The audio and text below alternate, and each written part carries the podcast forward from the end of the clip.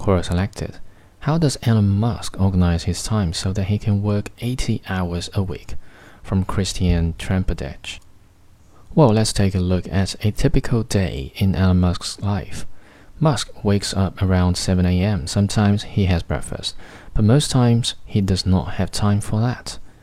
At 10 a.m., he makes morning calls to journalists, job candidates, and conferences calls regarding Tesla and SpaceX. He is at SpaceX on Mondays and Thursdays, at Tesla on Tuesdays and Wednesdays, and both on Fridays. Let's assume he is at SpaceX today. After the morning calls, around 10:45 a.m., he has a meeting with his engineering team to make the weekly review of vehicle and launch operations. Half past 12 p.m., he will have more meetings, perhaps some propulsion meeting to move things forwards.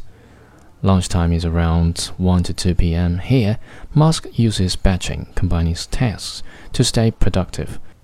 For an example, by answering mails while eating or having a lunch meeting, he is basically trying to bring the work to him.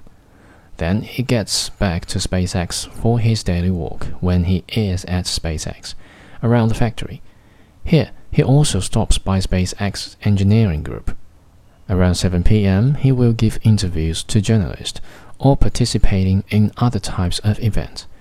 He gets back home and at 1 a.m., Musk initiates his 6 hours of sleep. Musk's schedule consists of 5 minute slots to stay productive, so there are several other daily happenings which I haven't covered. For example, his daily workout routines. So, to answer the question, it seemed like the variety of daily tasks keeps him motivated and prevents boredom. Simultaneously, a very tight planning enables him to effectively carry out all of his daily tasks. Working 80 hours a week really requires a lot of effort to stay on top of the game. Think ahead, be disciplined in time management, and have fun.